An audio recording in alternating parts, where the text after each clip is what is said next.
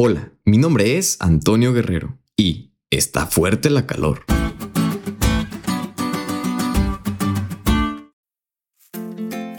Vaya expresión, clásica para definir un estado muy alto de temperatura.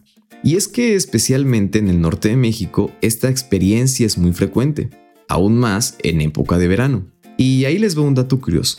Hermosillo, Sonora, aquí en México, registró recientemente una temperatura de 47.5 grados centígrados, siendo la temperatura más alta junto con algunas ciudades de Irán, Arabia Saudita y Pakistán.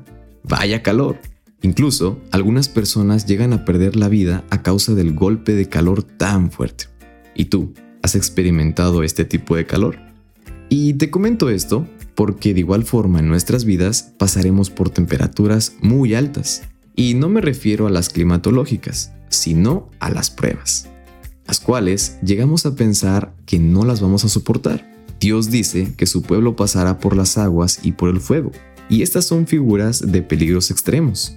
Pero al igual que el pastor del Salmo 23, asegura que cuando lleguen los tiempos difíciles, el pueblo de Dios no tiene por qué sentirse abrumado porque Dios está con él.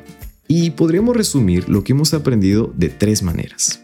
En primer lugar, el calor extremo de Dios no nos destruirá a nosotros, sino a nuestros pecados. En segundo lugar, el calor extremo de Dios no es para hacernos miserables, sino para purificarnos, según fuimos creados originalmente.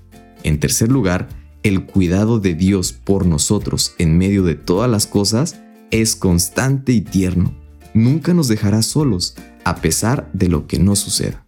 Así que amigos, ¿estás pasando por el calor extremo? ¿Estás pasando por pruebas que desafían tu confianza en Dios? Te invito a que hoy decidas dejar las dudas y no dejarte influenciar por las circunstancias de la vida diaria, sino dejarte instruir, purificar y refinar por Dios.